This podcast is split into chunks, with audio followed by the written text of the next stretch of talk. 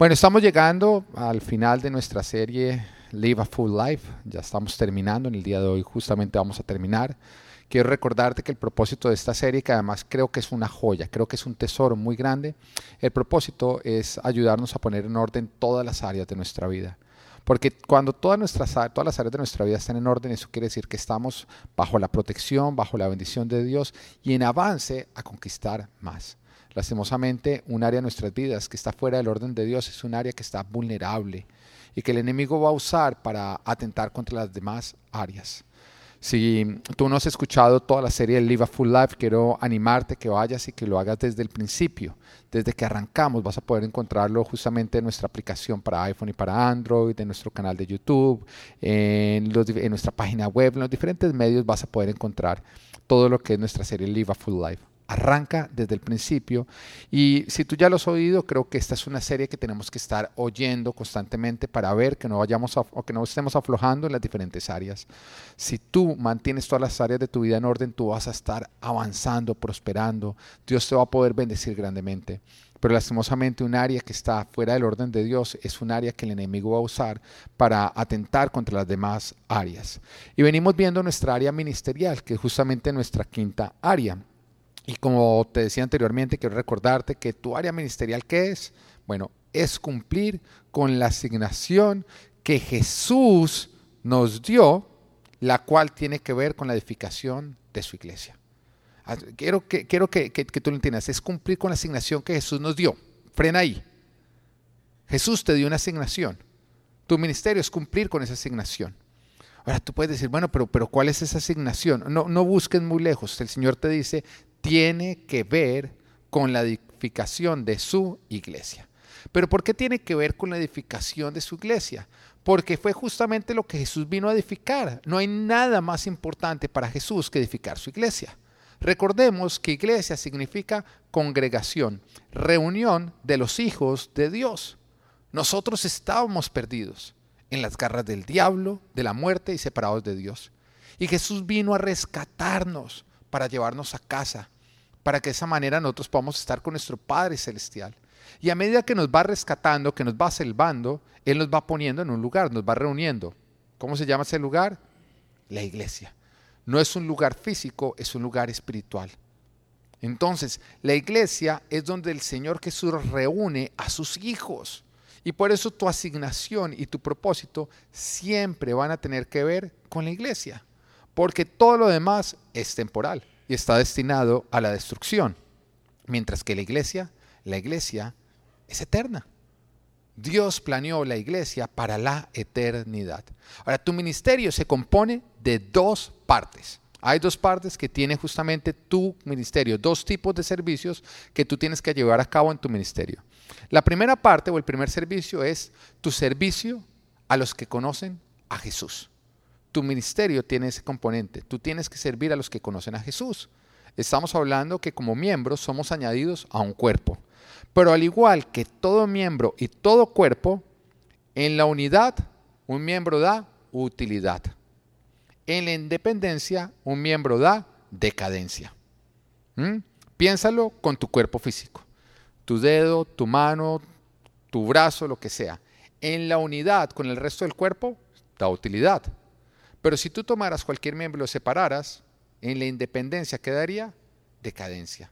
Ese miembro decadería. Por esa razón, el Señor, parte del primer componente que tiene justamente nuestro ministerio, es añadirnos al cuerpo para servir al mismo cuerpo, que es justamente todo lo que hemos venido viendo hasta el momento. Pero el segundo servicio es del que te quiero hablar en el día de hoy, que es el servicio para que conozcan a Jesús. El primero es el servicio a los que conocen a Jesús. El segundo componente es el servicio para que conozcan a Jesús. Y eso tiene que ver con tu, con tu misión, a lo que Jesús te ha enviado. Dios viene trabajando en este mundo. Y su trabajo consiste en alcanzar a sus hijos perdidos para redimirlos de Satanás, de la muerte, para darnos propósito, para darnos orden, para que podamos llegar a alcanzar unas vidas abundantes, pero sobre todo para que podamos vivir con Él una vida eterna. Esta es la agenda de Dios. Esta es su pasión, ese es su propósito. Esa es su obra, esa es su única misión. Y por eso Él quiere que nosotros nos unamos a Él. Ahora, ¿cómo nos unimos a Dios? Muy sencillo, siendo usados por Él, sirviendo para que de esa manera traigamos a otras personas a que le conozcan. Tu ministerio tiene que ver también con una misión que es ir a alcanzar a los que no conocen a Jesús para traerlos a Jesús para que de esa manera conozcan a Jesús. En Juan capítulo 17, versículo 18 nos dice Jesús, como tú me enviaste al mundo, le está diciendo al Padre, como tú me enviaste al mundo, yo los envío también al mundo. Míralo, mira lo poderoso de lo que está diciendo. Está diciendo que igual como el Padre le dio una misión a Jesús, Jesús nos da una misión a nosotros. Está usando la palabra enviar, pero de la palabra enviar deriva la palabra misión. Entonces mira lo que Jesús le está diciendo. Como tú me diste una misión en el mundo, Ahora yo les doy también a ellos una misión en el mundo. Tú y yo tenemos una misión que Jesús nos ha asignado en este mundo. Ahora quiero responderte dos preguntas con respecto a tu misión en este mundo. La primera de ellas es, ¿qué tan importante es cumplir como misión en la tierra? ¿Qué tan importante es cumplir con mi misión en la tierra? Antes de responderte, quiero que tú te respondas algo más. ¿Qué tanta importancia le estás dando tú a esta misión? A la misión de que otras personas conozcan a Jesús, a predicarle a otras personas acerca de Jesús, a traerlos a la iglesia. ¿Qué tanta importancia tú le estás dando? ¿Qué tanto tiempo tú estás invirtiendo en eso? ¿Qué tantos recursos? ¿Qué tanto te estás esforzando? ¿Mm? Pero ahora a responder bíblicamente hablando qué tan importante es para Dios. Bueno, pues es la continuación de la misión de Jesús en esta tierra, por lo que Él murió. Ahora Jesús nos repite cinco veces en su palabra que es nuestro deber hacerlo. Cinco veces nos está diciendo que tenemos que ir a predicar las buenas nuevas y hacer discípulos. Ahora, cuando una persona, a uno le repite dos cosas, cuando una persona no le repite algo dos veces, uno dice, oiga, es importante para esa persona. De hecho, nos ocurre a veces en la casa que la esposa llega y nos dice, mi amor, por favor, saca la basura. Y nos lo dice una vez y uno, bueno, sabe que basura. Pero de pronto llega y nos dice, pero no se te vaya a olvidar sacar la basura. Uno, uno, que, uno entiende en ese momento. Oiga, de verdad es bueno que saquemos la basura. Ahora, si nos lo repite cinco veces, es porque nos está diciendo, cuando, cuando yo vuelva es mejor que esa basura no esté ahí. ¿Mm? Ya en ese momento tú no sacas la basura por amor a tu esposa, sino por miedo a tu esposa, ¿no es cierto? Bueno, porque tu esposa, cinco veces es que yo no venga acá y usted no haya sacado esa basura. Bueno, entendemos que Dios nos repitió cinco veces que nosotros tenemos que cumplir con nuestra misión de compartir de Él al mundo, de testificar de Él al mundo. Yo creo que con esto nosotros tenemos que entender que es mejor que Jesús no venga sin que nosotros hayamos cumplido con esa misión o que nosotros no vayamos a Él sin haberlo hecho. Entonces es de suma importancia. Mira lo que nos dice Mateo capítulo 28, versículo 19. Dice, por tanto, vayan y hagan discípulos de todas las naciones, bautizándolos en el nombre del Padre y del Hijo y del Espíritu Santo, enseñándoles a obedecer todo lo que les he mandado a ustedes y les aseguro que estaré con ustedes siempre hasta el fin del mundo.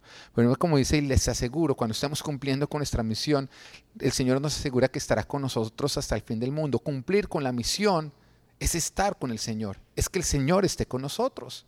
Bueno, esto se conoce como la gran comisión, di la gran comisión. ¿Por qué te digo que lo digas? Porque no es la gran sugerencia. No es como que el Señor nos dijo, bueno, ya, te salvé, eh, chévere, ven los, domingos a la iglesia y pues sí, lee palabra y bueno, y si por ahí se le atraviesa una persona, pues bueno, le sugiero que pronto hable de mí. No, es la gran comisión y es para todo creyente, no solamente para los pastores. Porque hay algunos que dicen, no, pues lógicamente el pastor tiene que estar predicando. No, si tú eres creyente, tú tienes que estar cumpliendo con esta misión. Y Dios nos va a pedir cuentas. Dios nos va a pedir cuentas de si nosotros cumplimos con la misión o no. Mira lo que nos dice la palabra en Ezequiel capítulo 3, versículo 17, nos dice, por tanto, cuando oigas mi palabra, adviértele de mi parte al malvado. Estás condenado a muerte. Si tú no le hablas al malvado ni le haces ver su mala conducta, para que siga, eh, perdón, perdón, dice, por lo tanto, cuando oiga mi palabra, adviértele de mi parte al malvado, estás condenado a muerte. Si tú no le hablas al malvado ni le haces ver su mala conducta para que siga viviendo, ese malvado morirá por causa de su pecado, pero yo te pediré cuentas de su muerte. Cuando nosotros predicamos a las personas, les compartimos de Jesús, si ellos no quieren recibir a Jesús, no quieren rendir sus vidas a Jesús, por lo menos en ese momento tú y yo cumplimos con nuestra parte. Cuando el Señor venga a pedirnos cuenta, nosotros podremos decir, yo le compartí, yo le advertí de hacia dónde esa persona estaba yendo se estaba dirigiéndose al infierno y él no me quiso hacer caso. Pero tenemos que hablar. Mira, si tú tuvieras la cura de una enfermedad de la cual están muriendo un gran número de personas, digamos, tienen la cura del SIDA, del cáncer, o bueno, ahorita del coronavirus, que es lo que estamos viviendo, y tú decidieras callar esa información, eso sería un crimen o no. Sería un crimen contra toda persona que está sufriendo de esa enfermedad pero sobre todo sería un crimen para todos aquellos que te rodean y que están enfermos. Porque tú tienes la cura, pero tú decidiste callarlo. Bueno, es peor crimen mantener en secreto el único camino que a nosotros nos conduce al orden, al propósito, a una vida en abundante, pero sobre todo a la vida eterna. Es un crimen callar la única manera en que una persona puede salvarse de ir al infierno. Callar a Jesús es un crimen. Pero también entiende algo, no hay mayor bondad que predicar de Jesús. No hay mayor bondad, no hay un acto más bondadoso que predicar de Jesús. Todos estaríamos de acuerdo que darle comida a los pobres es, es un acto bondadoso, ¿no es así? ¿Mm? Yo creo que tú, una persona que no sea cristiana, puede ser la religión que sea, ve a una persona dándole comida a los pobres y dice, esto es un acto bondadoso. Pero el pan que tú das hoy soluciona el hambre de cuándo? De hoy, no el de mañana. Pero mira lo que nos dice Juan capítulo 6, versículo 35. Dice, yo soy el pan de vida, declaró Jesús. El que a mí viene nunca pasará hambre. Y el que en mí cree nunca más volverá a tener sed. Wow, cuando ofrecemos, cuando nosotros damos a Jesús, es algo que no soluciona solamente el hambre de hoy, sino todo el hambre que no soluciona la vida de hoy, sino que da una vida eterna. Ahora, no olvides, no olvides lo que tú sentías cuando tú estabas sin Jesús. Recuerda que te sentías vacío, quebrado y sin esperanza. Porque igual se sienten las personas que no tienen a Jesús, sin importar lo contentos o exitosos que ellos pueden aparentar ser. Sin Jesús están perdidos y están camino al infierno. Así que cuando tú veas a alguien que no conoce a Jesús, en ese momento no te dejes engañar por las apariencias. Esa persona puede aparentemente estar completo, lleno, ser exitoso, estar muy feliz.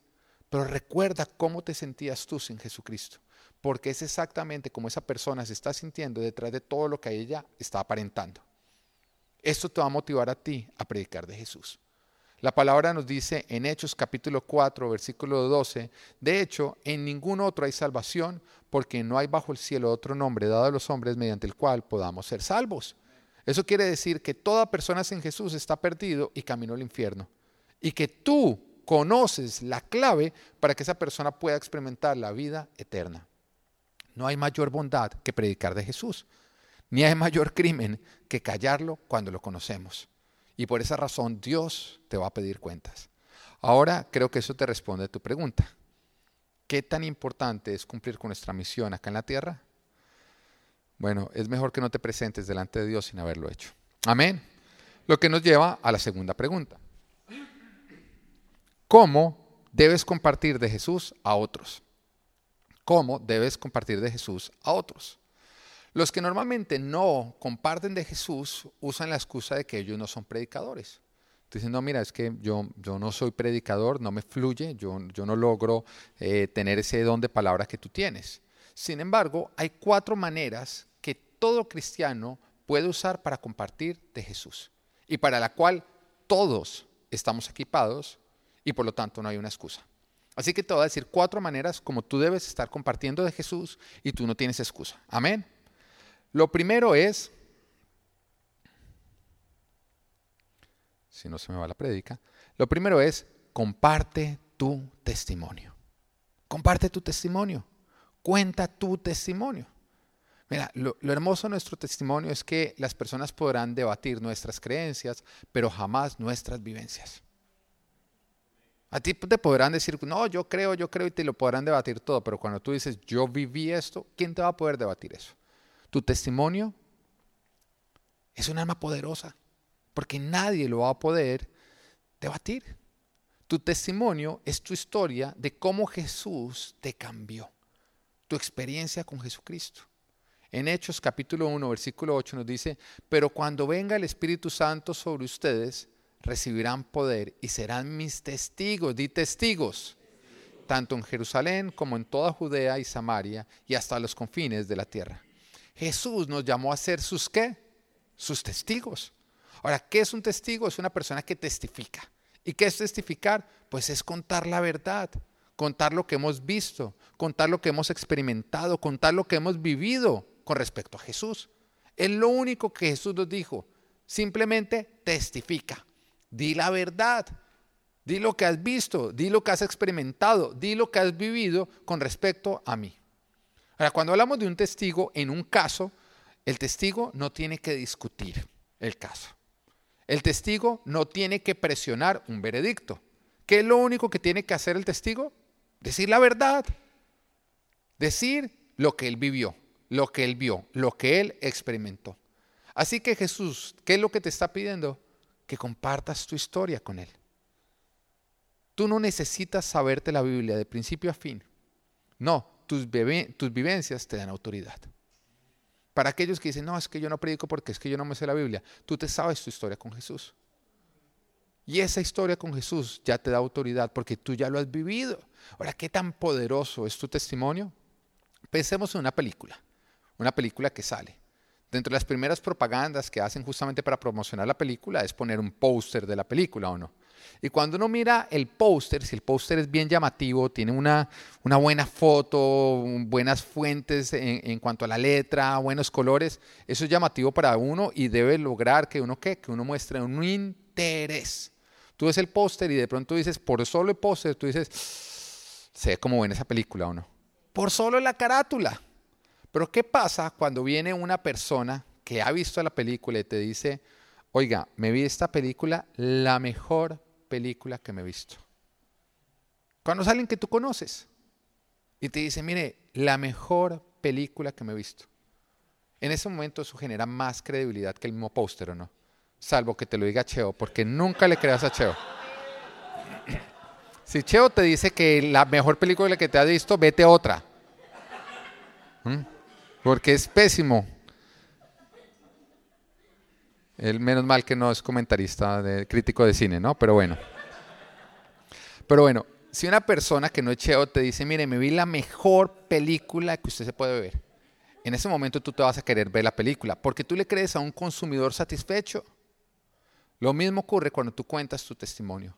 Otros, a través de tu testimonio, van a querer buscar a Jesús por lo que tú estás testificando. Muchas veces las personas cuando oyen, estoy hablando del no creyente que oye un pastor, que ve? A un vendedor. Ah, es que me quiere vender, ah, es que me quiere atrapar para esa iglesia. Pero cuando te están viendo a ti, que vives a Jesucristo, hablar a ellos, ellos no están viendo un vendedor, ellos que están viendo un consumidor satisfecho. Y por eso tu testimonio es de gran poder. Jesús te envía a que tú testifiques de Él. Jesús te envía a que tú cuentes tu testimonio, a que tú cuentes tu historia, a que tú le cuentes a otras personas cómo conocer a Jesús, entregarle, rendirle tu vida a Jesús, te dio vida, te dio propósito. Y cuando tú lo estés haciendo, Jesús va a usar ese testimonio para tocar la puerta de los corazones de los que te están escuchando, para que esas personas se interesen y se acerquen a Él. La palabra de Dios nos dice en 1 Pedro capítulo 2 versículo 9, pero ustedes son linaje escogido, real sacerdocio, nación santa, pueblo que pertenece a Dios. Pero mira, para que proclamen las obras maravillosas de aquel que los llamó de las tinieblas a su luz admirable. Por favor, deja ese, ese versículo ahí. Ese versículo nos está hablando a nosotros de identidad, pero también nos está hablando de qué? De misión. Nos está diciendo, esto es lo que tú eres, por lo tanto, esta es tu misión.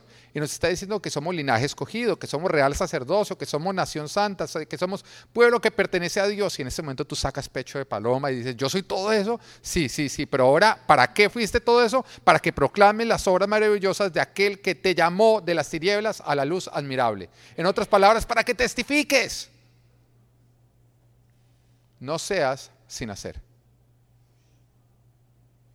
Si ya eres, compórtate como lo que eres. Amén. Bueno, entonces la primera manera de tú que tú debes usar para compartir de Jesucristo, ¿cuál es? ¿Cuál es la primera? Contar tu testimonio. Bueno, ¿todos pueden contar su testimonio o no? ¿Necesitas haber ido, mejor dicho, a la universidad, a la Bible School para aprender esto? No, no, no tienes que tener un máster, un doctorado, no tienes que tener nada en teología. Simplemente tienes que conocer a Jesús. Si tú conoces a Jesús, tienes tu testimonio. Amén. La segunda manera es enseña lo que has aprendido de Jesús y de su palabra. Enseña lo que has aprendido de Jesús y de su palabra. Mateo capítulo 28, versículo 20 dice, enseñándoles a obedecer todo lo que les he mandado a ustedes. Presta atención. Tu mensaje no es lo que no has aprendido, que es en lo que se enfocan muchos, y por eso no predican, sino lo que vas aprendiendo. Lo quiero volver a repetir. Tu mensaje no es lo que no has aprendido, sino lo que vas aprendiendo. Muchos no predican por lo que no saben. Pero tú no estás llamado a, no predicar por lo que no sabes, tú estás llamado a predicar por lo que vas sabiendo, por lo que vas aprendiendo. En tu caminar, Dios te ha venido enseñando acerca de la riqueza de su palabra, de cómo esta es la clave para nosotros obtener vida y bendición. Tú estás aprendiendo acerca de la verdadera sabiduría, que puede ser aplicada en todas las áreas de nuestra vida, que puede ser aplicada en nuestra área espiritual, relacional, física, profesional, ministerial, en toda área, y que nos ayuda a nosotros a construir a resolver conflictos, a cuidar de nuestra familia, a construir un matrimonio, a administrar bien nuestras finanzas para que éstas vayan en crecimiento y no en decadencia. Tú has aprendido todo esto de la palabra de Dios. Bueno, todas estas son situaciones que las personas que te rodean están viviendo con frustración. Así que tú conoces lo que produce como resultado lo que ellos buscan. ¿Vas entendiendo la riqueza que tú tienes? Tú conoces lo que produce como resultado, o como, como produce los resultados que ellos están buscando, las personas a tu alrededor.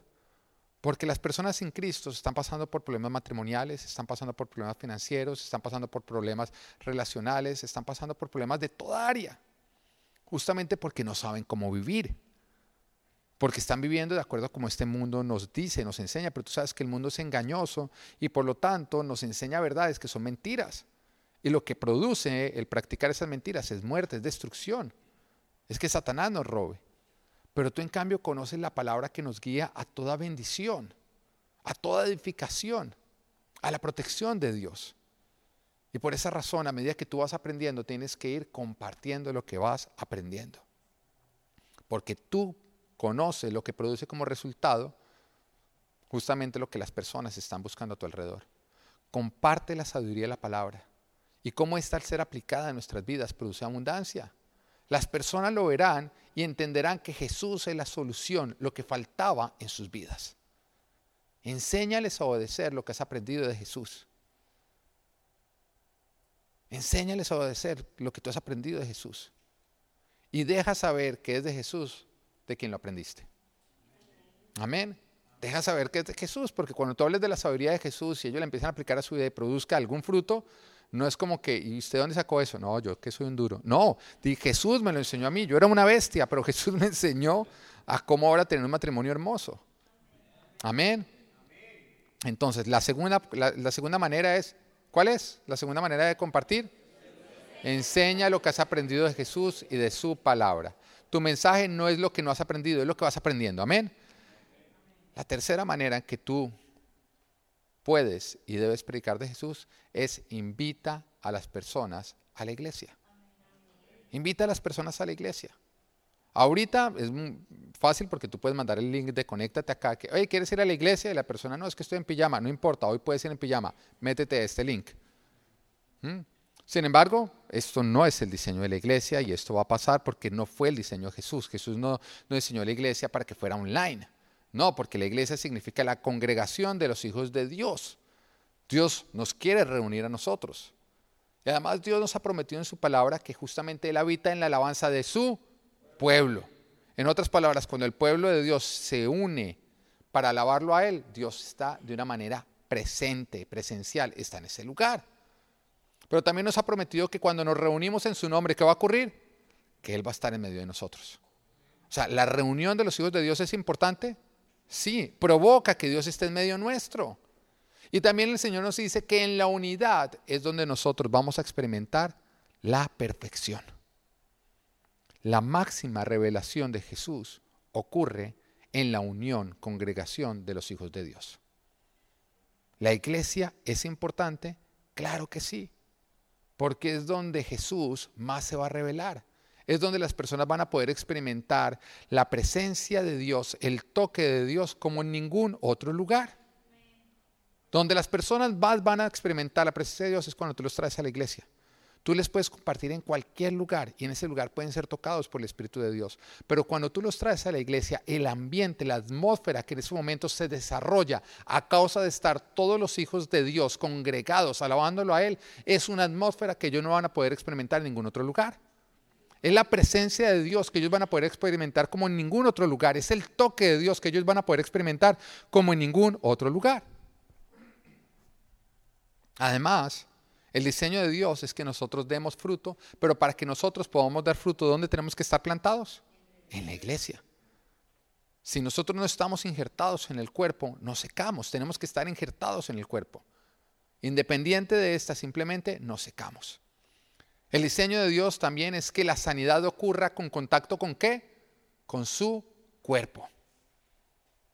Y la palabra nos dice Santiago, ¿hay enfermo ¿Alguno de ustedes, entre ustedes hay alguno que está enfermo? No le dice encierres en el cuarto orar. ¿Qué le dice? Vaya a la iglesia ante las autoridades, ante los ancianos, que estos oren por usted, lo unjan en aceite, porque esa oración es la que va a producir sanidad. ¿Lo estás entendiendo? Hay ciertas cosas que ocurren justamente en la congregación, en la iglesia.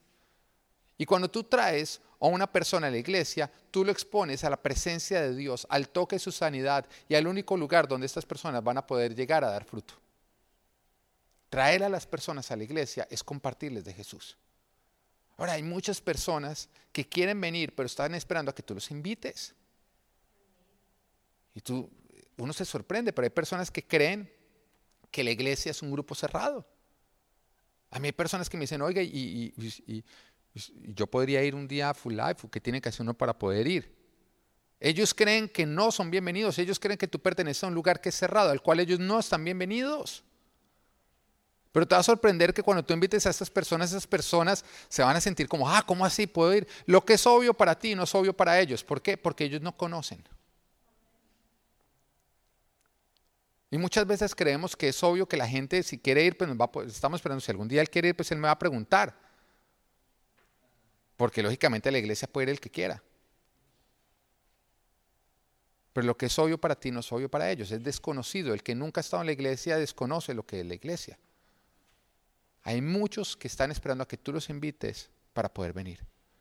Hay muchas personas que quieren venir, que están esperando tu invitación. Hay muchos que creen que no son bienvenidos, que esto es un grupo cerrado. Así que invita a las personas a la iglesia. Esa es una manera también de compartir de Jesucristo. Amén. Entonces lo que nos lleva a la cuarta manera como nosotros debemos estar cumpliendo con nuestra misión, predicando de Jesús, que es predica las buenas nuevas. Di, predica las buenas nuevas. Ahora, dilo en primera persona, predico las buenas nuevas. Mira lo que nos dice Marcos capítulo 16, versículo 15. Dice, les dijo, vayan por todo el mundo y anuncien las buenas nuevas a toda criatura. El que crea y sea bautizado será salvo, pero el que no crea será condenado. Mira, lo poderoso que son las buenas nuevas. es lo que determina cuando una persona escucha el mensaje que tú le estás dando las buenas nuevas, es lo que determina dónde esta persona va a pasar su eternidad. Pero cuando tú lo predicas, la respuesta de la persona va a determinar dónde la persona va a pasar la eternidad. Cuando tú no lo predicas, tú estás determinando dónde esa persona va a pasar la eternidad. Te estás haciendo cómplice. Cuando tú compartes las buenas nuevas, tú le estás diciendo, mire, acá está la clave para vivir. Usted verá qué hace con ella. Ahora es su responsabilidad. Pero las personas que tú le estás compartiendo, tú estás en ese momento guardando o, estás con la responsabilidad de dónde esa persona va a vivir la eternidad. Predicar las buenas nuevas es entregarle a cada persona la responsabilidad de dónde van a pasar la eternidad. Quedarte tú con las buenas nuevas sin compartirlas, tú hacerte responsable de dónde esas personas van a pasar la eternidad. ¿Para qué son las buenas nuevas? Pues es el mensaje de perdón de pecados por medio de Jesucristo. Es el mensaje de que a pesar de ser pecadores podemos volver al Padre, tener una relación con Él y tener una vida eterna. Y hay una herramienta que es muy útil, es la que yo te quiero enseñar en el día de hoy, de cómo predicar las buenas nuevas. Hay muchas herramientas, pero me gusta esta, que son las cuatro leyes espirituales. Son cuatro verdades que le ayudan a la persona a entender por qué debe recibir, por qué le debe entregar su vida a Jesucristo. Y consiste en decir cuatro verdades. Te las voy a decir, aprende. La primera de ellas es, dile a la persona, Dios te ama y tiene un plan para tu vida. Eso es lo primero. Tú tienes que arrancar primero por el amor. Porque si tú arrancas de una vez con si usted no se arrepiente, se va para el infierno. Eso es mandarlo en bus para el infierno. Pero las buenas nuevas es un mensaje de buenas nuevas. Es una buena noticia, es un mensaje de amor. Jesús murió por amor. Dios es amor. Entonces la primera manera que tú tienes que hacer es exponerlos al amor. Dios te ama y tiene un plan para tu vida. Esto es importante, que las personas sepan que Dios no está bravo, que Dios les ama como nadie más los ha amado en esta tierra. Lo que les va a llevar a ellos a la siguiente pregunta. Ellos van a decir, pero ¿por qué entonces no me siento amado? ¿Por qué no estoy viviendo el plan de Dios? Entonces ahí viene la segunda, la segunda verdad de las cuatro leyes espirituales. Cuando tú le dices que una persona que, la, Dios lo ama y la persona dice es que yo no me siento amado por Dios. Cuando tú le dices a una persona es que Dios tiene un plan para tu vida y la persona dice es que entonces porque yo no estoy viendo ese plan, tú dices, ok, acá viene la segunda verdad. Por el pecado estamos separados de Dios. Dios te ama y tiene un plan para ti, pero tú no estás pudiendo experimentar su amor ni viviendo su plan porque a causa del pecado estamos separados de Dios. Y le explicas cómo el pecado produce muerte, que es separación con Dios, muerte, separación. A causa de que lastimosamente el hombre escogió el pecado, a pesar de que Dios le advirtió que si lo hacía, iba a salir de su presencia, iba a estar separado de él. Pero como todos somos pecadores, y acá es muy importante que tú entiendas que no son unos, ¿no? Porque a veces siempre buscamos ciertas personas que tienen un pecado en común y creemos que esos son los pecadores. Todos somos pecadores. Todos los seres humanos hemos pecado. Por lo tanto, todos nacemos separados de Dios. Y le explicas cómo a causa del pecado, Él no puede experimentar de Dios, de su amor y de su plan. Lo que te lleva después a la tercera verdad. La persona se pregunta, bueno, pero ¿cómo puedo solucionar eso? Entonces tú le dices, bueno, Jesús, la tercera es, Jesús es la única provisión de Dios para el pecador. La única manera de solucionar el pecado es Jesús. Jesús no es un camino, Jesús es el camino. De hecho, Juan capítulo 14, versículo 6 lo dice muy claro. Jesús está diciendo, yo soy el camino, di el camino. ¿Qué no dice? No dice yo soy un, uno de los caminos. Yo soy el camino, la verdad y la vida. Le contestó Jesús, nadie llega al Padre sino por mí. Nadie llega al Padre sino por mí aquellas personas que creen que se puede llegar al Padre a través de cualquier religión. Jesús acá está aclarando que no es a través de ninguna religión. Aquellas personas que creen que se llega al Padre eh, a través de las buenas obras, Jesús está aclarando que no es a través de las buenas obras. Jesús está aclarando que nadie llega al Padre sino por Él. Que Jesús es el único camino y que nadie va al Padre sino es a través de Jesucristo. Y por eso Jesús murió por nuestros pecados porque la paga del pecado es muerte. Jesús murió para que nosotros podamos vivir. Ahí ya arrancan las buenas nuevas. porque ya se le dice a la persona, mira, Jesús murió para que tú puedas volver a tener una relación con el Padre. Entonces, viene la siguiente pregunta de la persona y dice, bueno, ¿cómo yo puedo entonces adquirir ese perdón? ¿Cómo puedo yo otra vez volver a sentir o llegar a experimentar el amor del Padre, llegar a ver su plan? Entonces ahí viene la cuarta verdad, que es, debemos confesar a Jesús como nuestro Señor. Debemos confesar a Jesús como nuestro Señor. La confesión de Jesús como Señor arranca por un lado. ¿Por qué arranca? Por Él ¿Qué es lo primero que tú tienes que hacer? El único camino al Padre, ¿cuál es? Y el único camino a Jesús es el arrepentimiento. La confesión de Jesús como Señor arranca con el arrepentimiento. El arrepentimiento tiene que ver con dejar nuestro pecado para entregarnos a seguir a Jesús. Dejar de vivir sujetos a nuestra propia voluntad para empezar a vivir sujetos a su voluntad y consiste en entregarle nuestro corazón al 100%, serle fiel a Él. Es como cuando nos casamos, como cuando nosotros eh, nos casamos que decidimos renunciar a algo. Cuando nosotros nos casamos decidimos renunciar a algo. ¿A qué? A la soltería. A la soltería. Alguien que le va a ir muy mal en su matrimonio es aquel que quiere traer la soltería al matrimonio, porque es dejar de vivir el pacto matrimonial.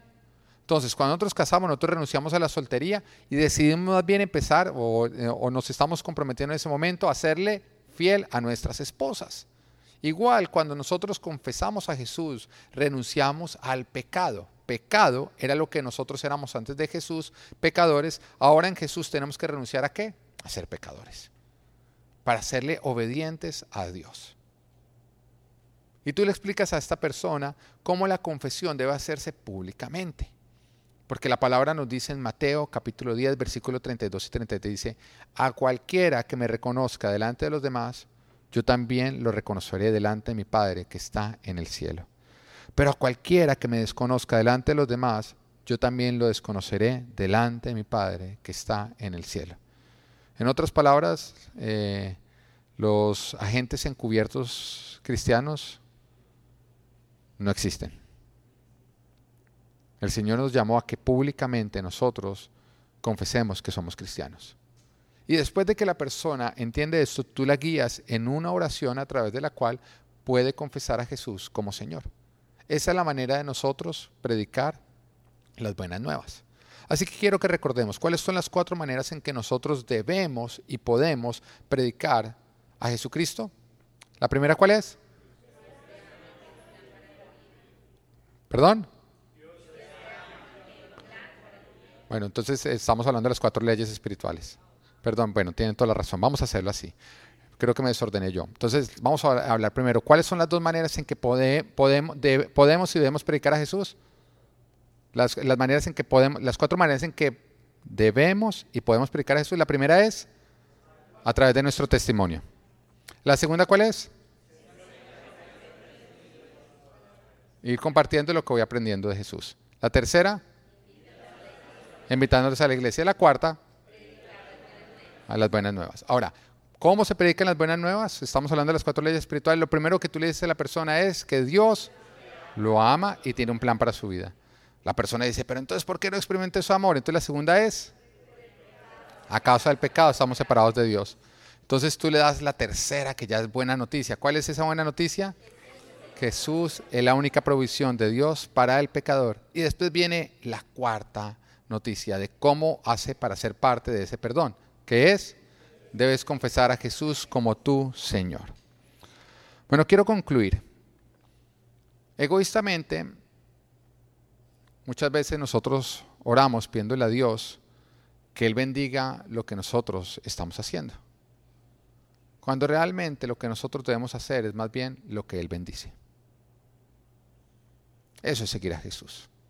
Pero cuando nosotros vamos al Señor y le decimos, bendice esto que estoy haciendo, nosotros lo que le estamos diciendo es, Señor, en este momento alíñate a mí. Pero seguir a Jesús significa dejar todo para seguirlo a Él, alinearnos a Él. Así que en lugar de insistir en que Dios bendiga lo que tú estás haciendo, empieza a hacer lo que Él bendice. Y si tú te comprometes en cumplir la misión que Dios te ha dado, tú vas a experimentar la bendición de Dios de una manera sobreabundante. La palabra nos dice en Mateo capítulo 6, versículo 32. Más bien, busquen primeramente el reino de Dios y su justicia, y todas estas cosas les serán añadidas. Quiero que lo volvamos a leer. Más bien, busquen primeramente, no debe ser lo último que tú buscas, debe ser lo primero que tú buscas, debe ser una prioridad en tu vida. Esa es la importancia que el Señor le da a la misión que Él te ha entregado. Dice, más bien busquen primeramente el reino de Dios y su justicia, y todas estas cosas les serán añadidas. Dios bendice de una manera especial a todo aquel que trabaja por alcanzar a sus hijos perdidos. ¿Por qué? Porque son sus hijos perdidos. Y por lo tanto no hay nada más importante para Dios. Es por lo que Jesús murió. Todo padre entendemos y también haríamos lo mismo si nuestros hijos estuvieran perdidos. Daríamos todo por rescatarlos y por salvarlos.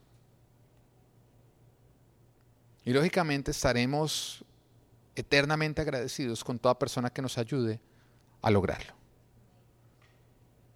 Tu área ministerial es alinearte con Dios. Es que nos importe lo que a Él le importa, es que nos duela lo que a Él le duele. Es comprometernos con lo que Él está comprometido. Es que aceptemos la misión que Él nos ha encomendado. Y jamás te vas a sentir más realizado en tu vida que cuando vives para lo que fuiste creado.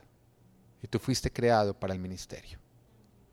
La palabra nos dice en Hechos capítulo 20, versículo 24, sin embargo, considero que mi vida carece de valor para mí mismo, con tal de que termine mi carrera y lleve a cabo el servicio que me ha encomendado el Señor Jesús, que es el de dar testimonio del Evangelio de la gracia de Dios. Mira lo que acá nos está diciendo la palabra nos está diciendo que si nosotros no cumplimos con la misión de testificar de Jesús, nuestra vida carece de valor. Tú le estás dando el valor a tu vida que el Señor le da cuando tú vives para lo que fuiste creado. Y tú fuiste creado para el ministerio. Tú fuiste creado para testificar del Evangelio de la gracia de Dios. Es importante que tú lo hagas. Mientras que tú no cumplas con tu ministerio, vas a vivir una vida vacía, donde nada te va a llenar, donde jamás va a ser suficiente. Hoy el Señor te invita a que tú vivas para lo que fuiste creado. Mira, hemos llegado al final de nuestra serie Live a Full Life. Ayer cuando mm, me iba a dormir, le hablaba a mi esposa con gran emoción acerca de haber terminado esta serie, porque le decía a ella que mm, hace seis años el Señor nos entregó la visión de la iglesia. Pero siete años tomó que el Señor terminara de pulir todo lo que Él nos ha llamado a nosotros a vivir como full life. Y le decía a ella que estoy muy contento porque he podido ver cómo el Señor se ha encargado de poner en orden cada área de nuestra vida para esa manera poderla vivir en abundancia. Y para aquellos de ustedes que le han dado, que han tomado con seriedad esta serie y que han estado siendo obedientes para poner en práctica todo lo que Dios les ha dicho a través de ella, yo sé, porque mi confianza está en Dios, en que Él no miente, que ustedes han podido experimentar un gran cambio en sus vidas. Que ustedes han podido ver cómo sus vidas vienen ahora creciendo en bendición. Aquellos que se lo han tomado en serio, sé que han podido ver la bendición en sus vidas. Y creo que esto es una joya. Creo que esta serie es una joya que toca seguir aprovechando, que toca sacarle un libro, que toca sacarle manuales, que toca estudiarlo, que toca seguirlo explotando. Porque el Señor hace un año o hace un tiempo atrás me dio una palabra y me decía en Full Life, todas las personas que se siembran en Full Life van a ser como árboles plantados a la orilla del río. Que a su debido tiempo siempre darán fruto, que seremos personas que daremos fruto, que daremos el fruto que estamos llamados a dar. Y creo que esta serie justamente tiene que ver con eso, con equiparnos para dar fruto. Esta serie es muy importante y es importante que tú la apliques. ¿Por qué es importante?